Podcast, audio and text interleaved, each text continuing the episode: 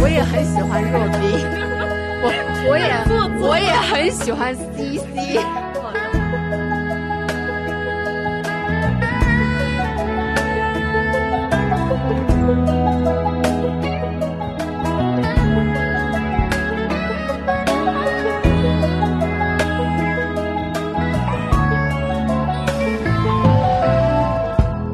前有一期是说怎样去找实习的，其实那那一期放的就是我和故事 FM 的制作人艾哲的一个聊天。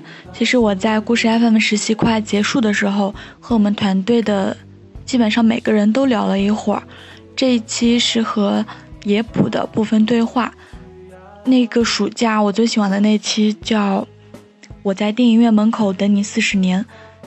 这一期就是他做的啦，也是当时到呃实习的公司，除了艾哲先见了我之后，他是第一个跟我说话的人。就是你新进入一个公司的时候，你就感觉什么东西都是陌生的，真的是那种手足无措，不知道自己要干嘛的状态。我记得他当时就跟我说：“你是新来的实习生是吧？我是野普，你随意呗，想干嘛干嘛。”要是想我们几个呢，你就勤快点来；不想就别来，就让我感觉很放松。我记得，我记得前几天都没有，就是呃，我有需要的任务去做。然后呢，我就在自己看一些网页呀，看看有没有什么新闻，有没有新鲜的选题可以去选。然后后面看多了，我就在想，我就还是很拘谨，我不知道，嗯。应该做什么或者能怎么做？我还特别怯懦的去问艾哲：“我什么都我想干什么就干什么吗？”他说：“对呀，你想干什么就干什么。”然后我特别我特别怂的说：“那那我用自己的电脑看电影也没有关系喽。”然后大象听到了什么？就是本来就是的事实，然后还要，然后他说：“可以呀，看呀。”我当时就说：“哇，好爽的感觉。”后来到实习了几个星期，就发现，虽然说没有固定的呃时间任务，但是其实你是要时刻在要去思考，你去想有没有新的选题可以发掘。所以说，你是在看书或者看电影，其实都是寻找灵感的一个来源。然后我和野普的聊天主题可以说是悲观 vs 乐观，还有进入工作的职场化和情绪化，以及胖并开心着。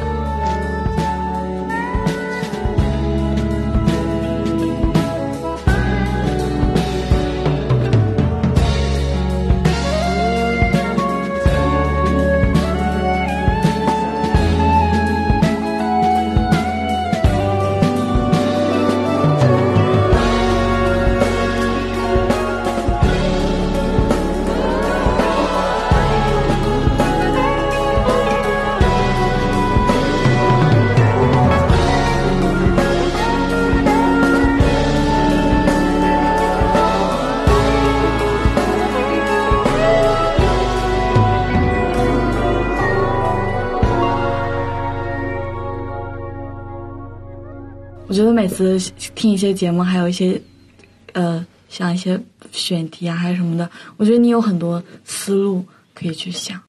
我也不知道哎，就是嗯，首先我觉得我很喜，哎呀，怎么这么正经？首先我很喜欢内容这种，就是它有一个主题，嗯，能够去发散的一个感觉，不管它是故事还是一个一个剧情还是什么，我就是特别被这种东西所吸引。对我，我觉得我不是很专业啊，我有的时候也只是从我自己的感受出发，我觉得应该是什么什么样。当然，我们团队这点比较好，就没有谁说用经验去压你。嗯，就是说你啊，你是菜鸟，你是新来的，那你，呃，这不配说对你你说的这什么呀，对吧？我以前我以前在别的工作岗位上是经常遇到这种情况的。吐槽，比如呢？我就很想听。哦，太多了，因为我之前在出版社工作嘛，哎呀，简直了，就是就是完全完全是一个经验导向，一个什么老编辑、老营销、老板这种，全部都在你的头上，三座大山。我觉得这个，嗯，就是我的感受啊，就是现在人不是特别会讨论这件事，嗯，不知道怎么 argue。不知道怎么你来我往的去论证一个问题，每一次开会大家都说啊，我们现在论证一下这个选题，但是我觉得大家都不太会讨论，因为讨论是什么？首先你要你要接受的一个问题就是每一个人讲的东西都是带有偏见的，他都是从自己的角度出发的嘛。那自己的角度他必然有他的喜好，有他的性格，所以他提出的意见也会有一定的问题的。嗯，但是如果你站在一个对立的角度，你一开始就选边站了，觉得啊，那我就是来挑你刺的，我那你肯定会抓住我的这个毛病去讲，那绝对没有什么东西是无懈可击。那我要提出这个问题，我一定是想要去推销它好的部分，这个好的思路。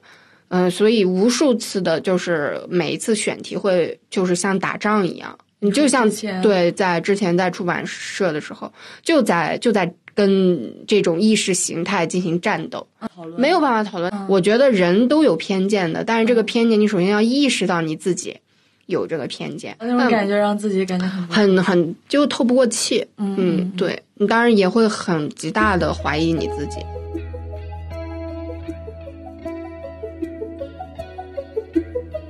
我是我是在上一份工作认识我男朋友的，然后。对，然后我们是工作当中认识的，然后我们交往了也蛮长一段时间，然后我就问他，我说，当时我就是因为最近我们有一个以前离职的老同事来北京看我们俩，我说我好像已经回忆不起来我做编辑的时候到底发生了什么，然后我男朋友就说，当然了，你那时候光顾着生气了，我我其实这是我来到故事 FM 之后特别想要，嗯，想想要自己进步的一地一个地方，我希望自己变得非常职业。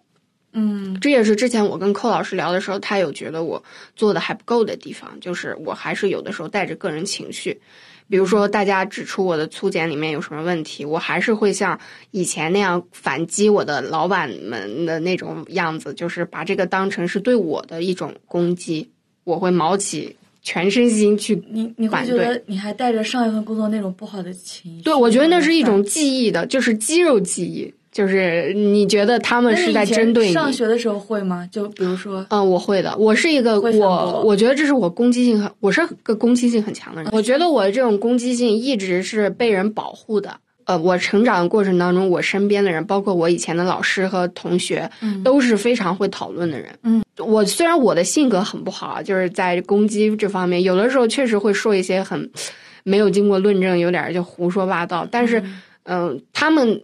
行为，他们的反应都给我留下了很好的印象，所以我知道好好讨论是什么样子的。嗯，我所以我对讨论这件事一直抱着非常非常乐观和开放的态度。我觉得什么事儿都能讨论，嗯，什么事儿都能到最后有一个很好的结果。我依旧是这么相信的。对，但是我自己这方面确实是不如他们的，所以我还是觉得这方面是做的不好的地方。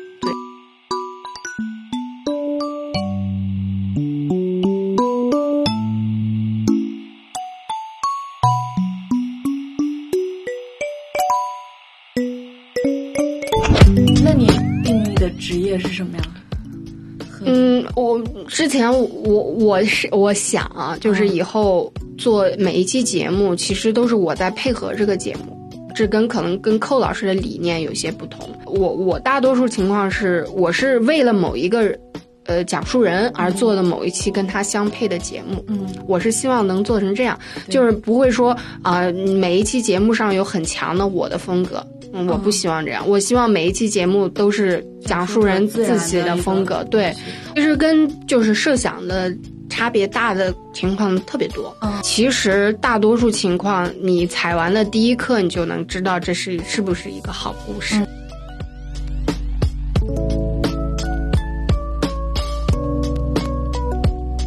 我们主要还是在记录嘛，嗯嗯，在记录他们。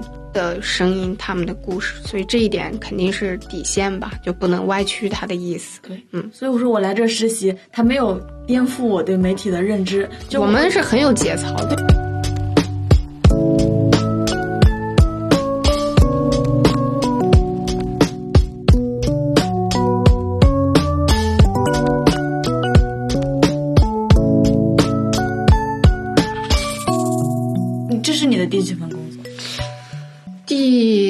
三份工作，你是几几年毕业？我一六年毕业的，我也是先去实习，然后就去了出版社，然然后去了一个另一个头部的音频播客，嗯，也算是试用吧，试用了两个月，这是我最痛苦的两个月。当时当时我去的时候，呃，正好是他们刚融好资，嗯，就是刚开始公司化，我是他们的第四号员工，我和另一个设计师是。第一批进来的，一开始招我进去是做节目策划的，嗯，哦，其实我那个时候没有听太多播客，我也觉得他们的风格很好，很喜人。结果去了之后，发现完全不是这么一回事，就是留下了非常不好的职场经验。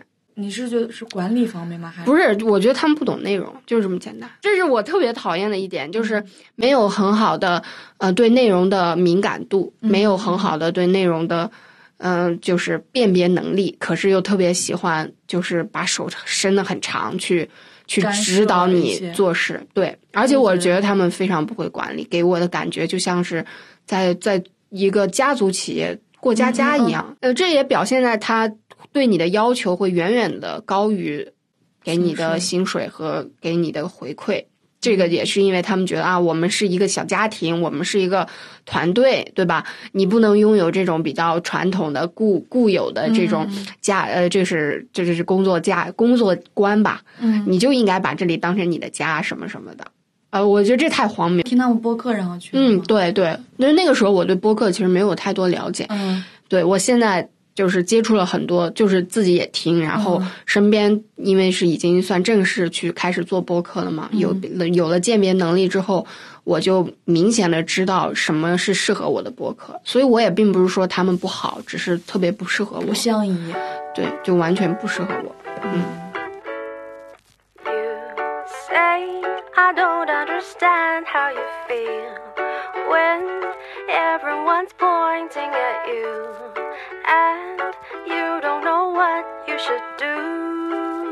哎，这是我们都是装的。你过两天喝酒，你就知道我们都是什么德行。我记得有次你说你早上起来就会看书，我当时就觉得羞耻。我早上怎么睡到八九点，然后起来就吃东西？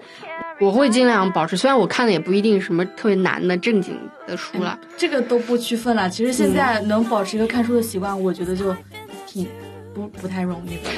那因为我在出版社做过，所以是，所以我对这种感觉我已经很早就脱敏了。嗯，可能就拿着手机的感觉。嗯，可以这么说，但是我觉得更多是人吧。你像比如说我男朋友是手不释卷的，他天天在看，但我觉得他没有跟你比起来，可能你的性格魅力更强一点。我觉得人是最有意思的东西。我我人只要不停留在自怨自艾，就是哎，整天埋怨，就是想做什么又没做到，不要。老停留在那个状态中，你不管是呃看剧、看刷什么东西，你哪怕不看书，你一样可以成为一个特别好的，让人觉得特别舒服，很很，即使你在浪费时间也无所谓的。我觉得很多时间都应该被浪费掉，嗯。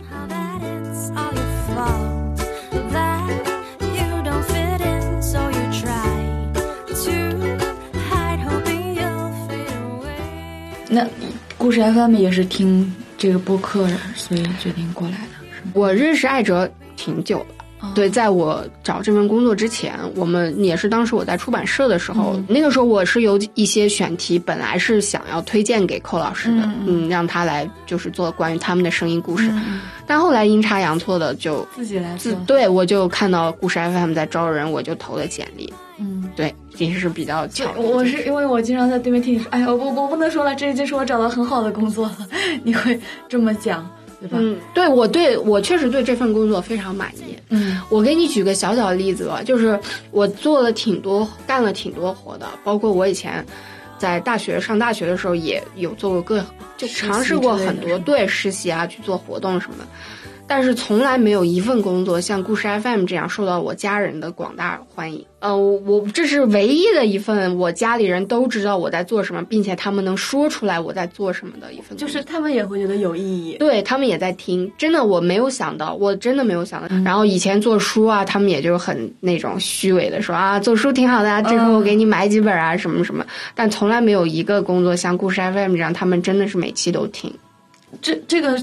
所以说，你说对内容有执念，他可能他内容才能传达。对对对，你想要这有的时候就会让我去想，一个媒介是否因为以前总是有那种世界大同的想法嘛，觉得只要是好的内容，一定能传递给更多的人，缺的只是一个介绍什么的。但是现在确实有感到有一些媒介它天生的这种感染力和传播性，其实这是我嗯非常喜欢这份工作的一个原因吧，因为。你总是觉得长大了以后，我又不在我的家乡工作，嗯，跟家里人的距离特别特别远。但是他们一旦了解你的工作，有的时候他们还会私信我说：“哎，你们昨天做的哪期故事啊？我觉得特别有意思。”或者什么，我身边也有这样的人，什么什么，我就觉得啊，就就是一个连接人和人的工作，而且连最难连接的家人都帮你连接在一起。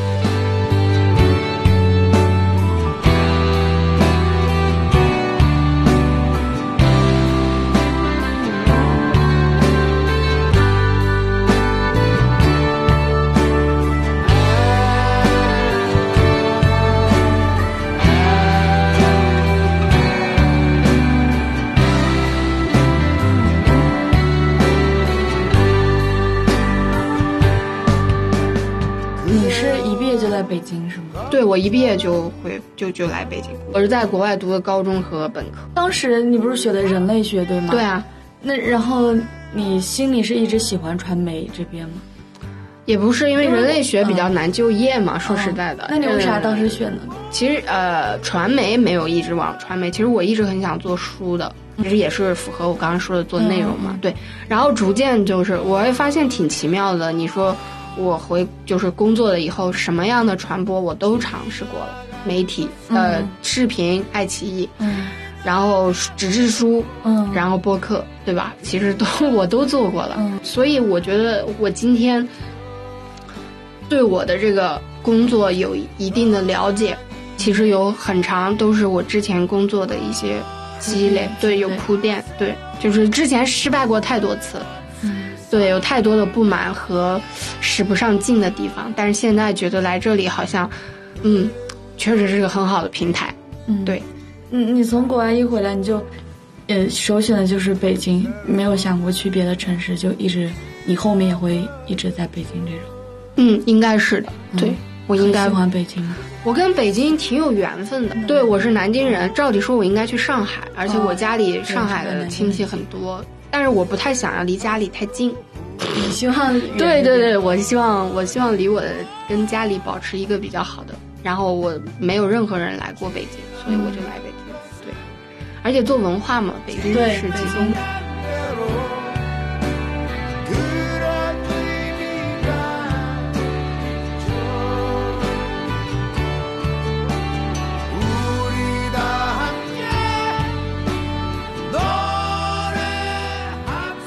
你不社恐对吧？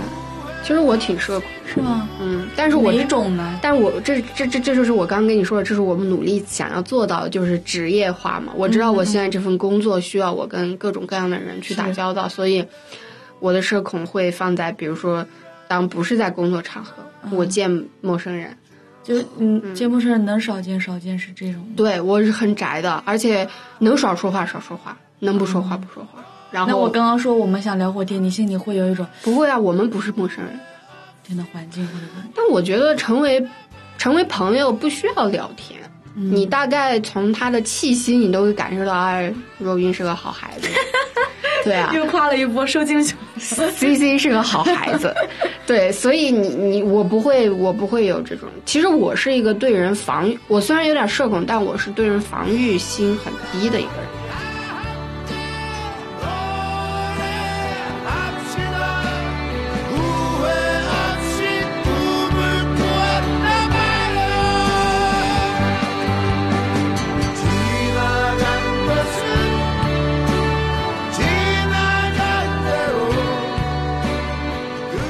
你现在回到我这么大，就可能还在学校读书的时候，你可能最想，就就你当时觉得，现在想起来觉得当时，哎呀，我应该多干点啥？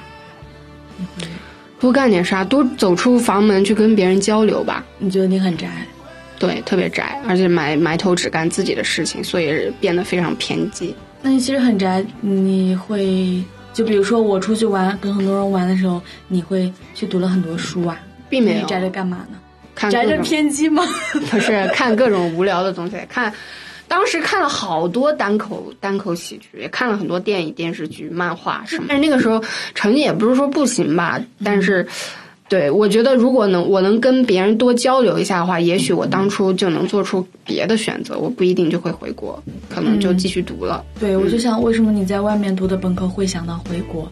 国外环境让你不满意吗？没有不满意。在哪个国家？以我在英国读的本科。简单来说，就是离家的时间有点久了。嗯，觉得我妈老了。嗯，对，单纯是觉得这样啊。其实我是，但是其实你现在不还是想学离家远一点的距离？人就是这么矛盾。嗯，但当时是觉得在国内嘛，你每两个月就能回一次家。嗯，而且那个时候是有一点不太确定未来要读什么，觉得都有点懵。当时的状态就跟现在完全不一样。我每天去干嘛，我都不太清楚我为什么要干嘛。比如说，我选了这个课，我要去见老师，我要跟他讨论一个什么东西，我都能完成。但是我那种掌握自己生命的感觉特别弱，我总感觉是被什么东西推着走。嗯，就是，对，就是。但是我现在我能知道，我是很主动的想要去做这个事儿。那你比如说，你那个时候在学校的时候，你也会想，我以后就那个时候会想。我想要做什么职业吗？或者做什么？有啊，那时候我很觉得我一定能做学术，我一定能做得很好。我觉得自己其实有一段时间是特别有成就感的。我觉得我一个外国人，我不比他们差，我学的挺好的。但是这种感觉很快就没了，就跟吸毒一样，你这种兴奋的感觉很快就没了。然后就洗衣服，对，然后就然后就就就开始宅了。对，因为我觉得这也是我特别。不好的一个缺点，就是我特别看重，我做成一件事情特别看重我当时当刻的热情。嗯，如果我没有热情的话，我连去完成我最起码要去做的那个事儿，我都不愿意。其实这是特别不专业的一个行为。我我就是很这样。我觉得这样特别不好。对我非常这样，就是靠着自己一腔热血去做事情。对，就比如我本科学的是地质，你知道吧？我非常不喜欢它。我上实验课，我就坐在那都都能流眼泪。就我上课的时候，老师讲什么也不愿意听。其实我那天突然想到，我如果重回大一的话，我绝不会这样去做。就是真的，那个时候就很傻吧，觉得我我那么讨厌这个事情，我为什么要坐在这儿？可是我没有往下一步想，就下一步。我既然已经在这儿了，那我该怎么做？当时就想不到这个问题，就觉得特别的短浅。对，然后我就说，那我后来发现自己喜欢新闻，喜欢这类，我就能卯着特别大的劲。我我我是特别懒的人，就是我平时有时候上课都会逃课，可能上午有个课八点的课我都不去，我一定要起得晚一点，我要睡得舒服一点。然后到考研的时候，我能那连续那么多半年，每天早上都能五点多起床。然后一直到晚上，我就觉得这个是我喜欢的，我我那么想去的做的一件事，那我就要去做。我觉得我就是凭着热热情去做事情。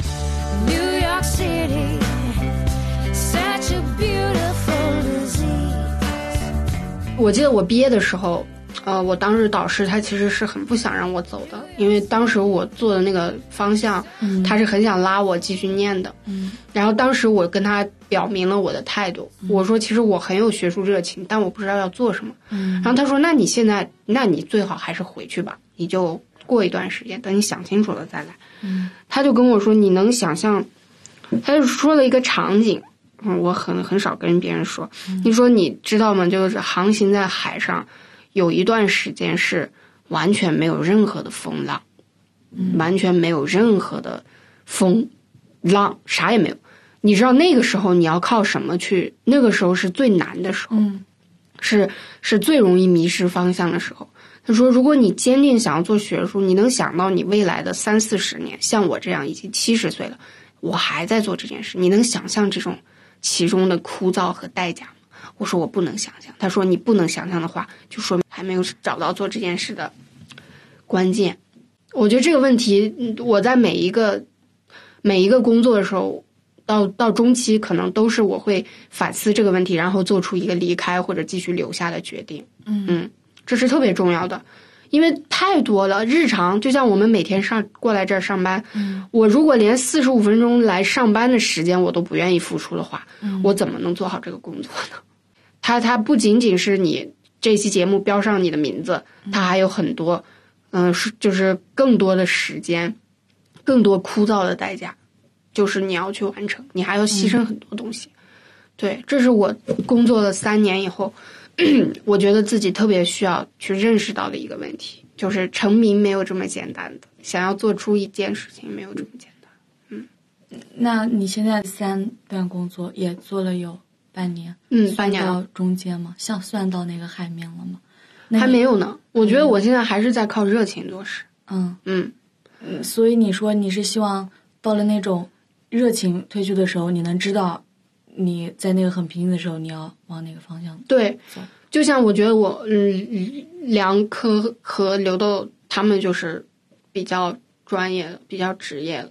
你他们现在已经做久一点，你像特别像梁老师已经做了两年了。嗯两年这个对于我们年轻人的做一份工作已经很强了，而且你想他强度也很强，他刚来没多久就是一一周三期了，嗯，他能一直这样做节目，一直找到新的方向，一直继续存续下去，这就是你就觉得这个是热情，其实那个时候已经不在了，但是你能把它很职业的做下去，对你能能把它做得好，这就是厉害的地方，你能继续往下做。那你当时你说你导师跟你说是用学术去做比喻，你是觉得你要做学术的话你不能是吗？你是一想就觉得，因为当时我都没有任何的人生目标。当然我，我跟你不太一样，我好像很少有那种，除了就是我一直都觉得我可以做学术，嗯我一直成绩都还不错，嗯就没有别的想法。嗯我都有很多兴趣的，但是都我都知道我的兴趣来得快去得快，我不会坚持去做的。对，嗯所以那个时候就就就真的有点迷失，不知道要做什么，所以就先来了北京，随便做一个呗。真的可能有得有失。你像你，呃学习学的好的时候，你会去想学术。我是那种一路上走来学习就中不溜吧，反正我有很多别的兴趣爱好，然后我会去结识很多各个方面不同的人，然后跟他们聊天或者对话，会真的会是冲撞出很多我的新的点子去想。我觉得我可能对以后想做什么有一个大致的雏形嘛，但我不确定。所以我我我从一路上走来，就可能我不知道什么时候产生这个想法吧，我就一直就没有迷茫过。我就你说你大学的时候可能做什么事，你不知道去做什么，嗯，包括来到这儿，我那天想还觉得，呃，昨天晚上跟那个朋友在那边逛的时候，还觉得真的很神奇的，就是我去年秋天的时候发了一条微博，我说。去年秋天叶子，对，你就说十一月份可能特别好看。我们学校也是，哇，那么多梧桐。然后我就拍了拍了一个小视频，我就发微博说，呃，反正你明年九月的时候你要在北哦，明年秋天你要在北京。然后昨天走在后海，呃，还有那个故宫后面的时候，我就说，我说我说你知道我为什么吃完饭说我们要去故宫逛逛吗？我说因为去年一年前我说了，我一年后要在这个地方。然后其实这句话说出来的时候，我也是突然想起来，然后我自己也觉得很神奇，可能这是一个小短期的一个印证吧。我大概知道多少年后我会在干嘛，然后什么时候我会在干嘛。包括第一次跟你们见面的时候，然后我坐在这边，然后看着你你们每个人，虽然我跟你们都没有聊天，没有说话，但我心里面非常的开心。我觉得你身上有一种我从来没有过的乐观和和对生活对生活的那种认可。我觉得这是特别特别了不起的，因为也是一种幸运。因为我我身边有很多人，包括我自己，其实对生活是提不已经提不起精神了，就勉强在生活而已。但是我觉得你依依旧就是你能相信，就是命运未来有好的东西在等着你，对啊你有付出就会有。我相信的不仅是我一个人，我相信的是每个人。就如果可如果他他都是这么想想想方式的想生活的，你没有道理过得不好，就你的未来没有道理是不好的。嗯，但是就是嘛，生活是没有道理的，嗯，所以我觉得你很幸运，说明你特别，你你优于别人的一个地方，这是你的一个特质，你你需要好好保护它，可能因为你的命运给了你很多的多的结论，就是印证了你所说的。我觉得这是特别特别羡慕你和为你鼓掌，也希望你能够就是有所嗯完成你的梦想的事情。对。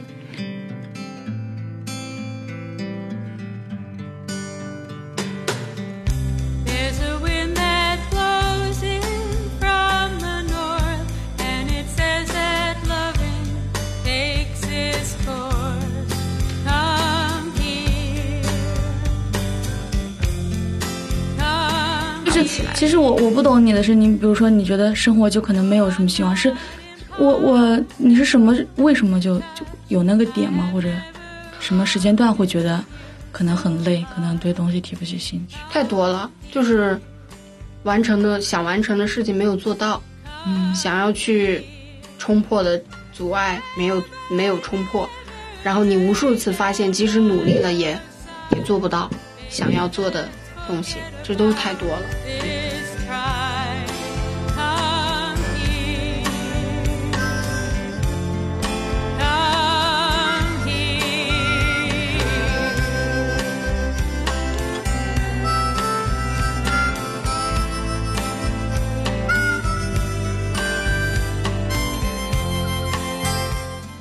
可能我就是会觉得，就那这个是我，然后我觉得前面可能有一百条路在那儿，我可能这个东西冲过去，我会觉得被打倒了，那我就不要它了呀。那我可以，就我我已经很努力去做了，然后还是很挫败，那好，那我不走这个道就好了。我可能会说这种想法，嗯但是我觉得这个也这个思路也很局限我，我就会觉得我可能没有那种。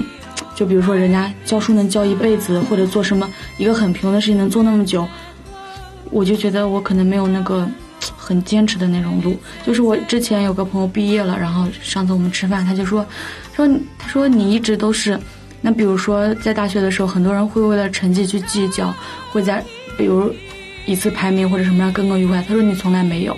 就是我成绩也不是差的那种。他说你你比如说考的比他差一点，你并不觉得他有什么。我说对我我我说我可能会，我说那我在这个方面没有那么好，那我可以做我自己别的另外的想做的事情啊。那我能在那儿找到满足感，那我对生活依然是依然是充满希望和开心的。所以很好啊。所以你上次跟我讲，你说你说我我虽然在这儿做，但是我不知道我未来会带到我去哪我。觉得这个成就感并不是来自于你做成这个事情，这是可能更广、更广阔的、更纵向的东西，嗯可能更偏人文一点。这是一种，这是一种来自来自历史深处的焦虑。我就是当你，嗯你觉得你肩负的是很多个很多个失败嘛，嗯走到今天，所以我从来不觉得我面前有一百条路，我甚至觉得我可能这条路都会被我走砸掉，因为我太了解自己了，我太知道自己我我就会觉得循环在哪里了。嗯，我就可能就觉得哇，那我什么路都走不通，那我那我出去摆地摊行不行？我出去随便干干嘛行不行？就是我觉得，你只要活下去都有希望，都可以找到新的。你好像日剧女主角，fighting，但是我嗯不会，我有我我知道我自己能做什么，对，嗯不能做什么，能做好不能做好。我是我大概什么时候？高三的时候还是什么时候？跟我爸讲过，我说，我说我说我现在就这样，我忘了是聊个什么东西。我说你把我扔在全世界任何一个城市，我都能活下来，我都能找到自己的路去活下来。我爸就说：“可把你能的。”我说：“我就是那种感觉啊，就莫名其妙的会会是那种很好啊，我觉得这很好，但我我可能是任性不会说出这种话，对我活不下来的。嗯，为什么？对你是你是觉得不能吃苦吗？或者说你做如果说辛苦的事情或者什么，你会觉得倒也不是可以？其实最让我觉得痛苦的事，并不是活着这件事，嗯，而是我想要这样活，可是我做不到。哦，你觉得那个方式确实能活下来，但是我对，这不是我想要的，这是让我最最最难过的事情。所以，我觉得，嗯，去哪儿活，我当然这是一个假设性问题，我不讨论。我可能去乌干达，没两天就被打死了，这都有可能。只是也可能在乌干达成一个厉害的战地女记者，你用着 WiFi 给他们。为谁工作呢？你看这个就很荒谬，你没有办法细去讨论。所以这是一个童话童话故事嘛，就是你可能还活在一个比较童话式的生活当中，所以这是你很幸运的地方。没有，其实真的不是我。我嗯其实真的认真想过，嗯，我觉得倒是因为我经历过一些很让我悲痛的事情，所以反倒我觉得那那样的事情我都过来了，那我后面碰到大部分事情都没有他让我难过，那我觉得都比那件事情让我更有希望。我并不是，我不是那种一路上被就保护的很好，像童话一样的小孩。嗯嗯，为你鼓掌。来 又被夸了是吗？嗯，我也不知道，我反正是挺羡慕你的，因为我在你这么大的时候就很丧了。嗯，我一直都很丧，对，没有反正就至少我们俩相处的两个月，我没有觉得没有感受到你的丧。对我就有的人丧会，他会传染你，你知道吗？对我不会做这样的事的，我仅把这种悲，就是沮丧，对我自己承担就行了。那你像那个马东也会说他的底色特别的悲观，怎么怎么样，但是就我还挺喜欢马东的。其实他能，我觉得他有有呃那么说，我也不知道对不对，就可能已经看透了很多东西，或者说对很多东西很绝望，但是他在能在这个绝望上面能开出一个个小花，能让就是能做一些让大众很开心又特别有记忆点的东西，我觉得很好啊。对啊，因为他赚着钱呢。是赚钱啊，那谁？可是你知道，这世界上有很多，人，他做的比马东更好，他赚不到钱，那他就是死了。不，那他就是没有找到顺应这个时代的路子去做那件事情，并那不是那万万一他的能力就是就是不顺应时代呢？你看，我这就是我跟你观点一个本质的不同，嗯就是我从来不会说他做成这个是为了什么成功，他做成这个是为了什么而失败，嗯我不会觉得，因为每一个人他长成这样。他不是一个预言家，他不是老早就知道自己。如果大家都知道未来是什么样子，能够改变自己的话，他也许每一个人都想要成为马东。可是世界上有三千六百五十个不是马东，那他们的生活谁来去关注呢？他们的生活不幸的话，谁来去拯救呢？我们，我觉得我我现在嗯，就是就是我的意思就是说，悲观的人也有悲观的人的活法。没有悲观的人没有活法，悲观的人就是死，为什么会这么讲？就是身边太多这样的例子。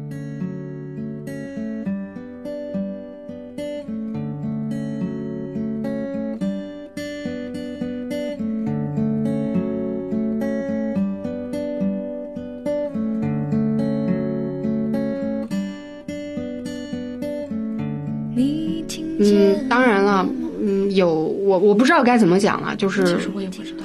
我永远不会认同一些成功人士所所所兜售的人生安慰剂，因为在我看来，这些都是放屁。他已经在一个非常优渥的环境里衣食无忧，他在说这样的话，他可以把自己的过去说的非常，他可以说自己的底色是悲凉，他可以说自己经过了如何痛苦和挣扎的时光，但是他毕竟成功了。他他的故事有但是有可是，很多很多人的故事是省略号，是戛然而止的。我觉得我我不是从那里来的，我是我能从他们那些人的嘴中、那些省略号中感受到更强烈的震撼，而不是对。我不喜欢人生安慰剂，嗯，对，这是我的心里话了，嗯对。但是我知道人和人之间是很不同的，对对，就可能我我能理解你的观点，但是我并不认同他。对对对，对一样的，因为因为我可能就是一个，我经历了很多难的事情之后，我还是一个很很正面、很正面的乐观者。就即使我看很多很丧的东西或者很丧的语言，我觉得它并不影响我。嗯，嗯，对，那很好，你就是独一无二的小可爱。但是对我不是，反正我不是。记着我笨拙地说话，啊，我的模样也许你到呃生活中以后看到遇到了我身边的人，或者遇到了呃一些别的情境，你可能会理解，不一定会改变，你会理解我。会。其实我现在这么坚定我，我不希望你改变，因为世界上难过的东西太多了，给别人传播一点爱与爱与和平是非常难得的事情。嗯没错，我就是那个传播 P 三的 love 的人。对啊，对啊，多好。嗯。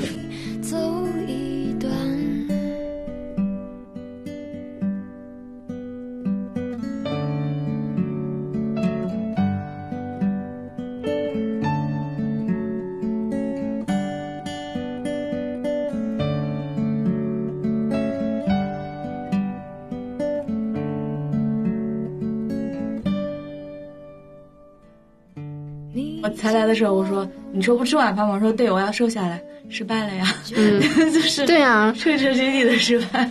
就呃呃，可能我我我看很多日式的就是文学还有电影的、电视剧的影响，就你像你看日本人他们他们很多创造力的东西，都是在这种呃反反复复的失败中总结出来的。可能你如果你向往文艺或者这种东西很符合你的审美的话，你就会觉得以后的你的这种失意，嗯，就是失望、失落的这种时刻特别美，特别值得被记录，总比你啊、完成一件事闷头把它做成那个时候可能更具有被记录的价值。要和你走一段。我的模样有你手的冰凉，我的眼光流转着风光，顺其自然，以后再也不会遗憾。那我跟你说，我胖了以后，我开心多了。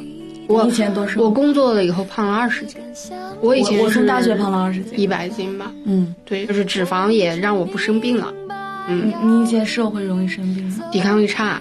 是啊对，所以不是有很多那种说，其实你要脂肪再低一点。我是有时候坐下来会摸到这儿一块肉，我不太舒服。不会啊，我经常摸，我觉得还行就摸。到一块肉，我就说，哎呀，就可能也会看一些一些运动博主的那种视频，就人家的肚子怎么是那个样子？那你为什么要看呢？嗯，就是想我我是一个喜欢运动的人，首先，嗯嗯就是我我每次去跑步，跑个四五公里，跑完我是特别开心的。而我我听你讲，我觉得你是一个好像不太爱运动。你说你喜欢去北海，因为走了不累，就不用走很多路。我，我觉得我身上发生的每一件事，我都能清醒的意识到我在做什么。现在对生活前所未有的掌控力不是那种乐观型的，就是我知道我自己在做什么。比如说，我今天吃了个汉堡，吃了一块炸鸡，我也会非常好的享受吃它的过程。嗯我觉得那个快乐跟我。不吃它，然后减掉两斤的那个快乐是一样的，就是它，我对他们一视同仁嗯，啊，就没有是，就是你是什么时候你会有一个点吗？就说我我你说我胖了二十斤之后变得很开心，然后大概有什么点事情发生，然后你就觉得啊，我不要 care 那些事情了，我就其实没有，因为我是突然胖起来的。我怎么叫突然有一段时间我非常的忙，嗯然后那段时间吃外，就每一顿都在吃外卖，然后因为为了省钱嘛，吃的吃不掉就就就不会浪费，嗯就不想浪费嘛。嗯我等我意识到的时候，我已经胖出来了。嗯，那那我身边没有人没有，只有我男朋友，他也不在，因为我每天跟他在一起嘛，他也不觉得我是突然胖起来。嗯但是有一天我在吃饭的时候，他也发觉，哎，你是不是真的胖了？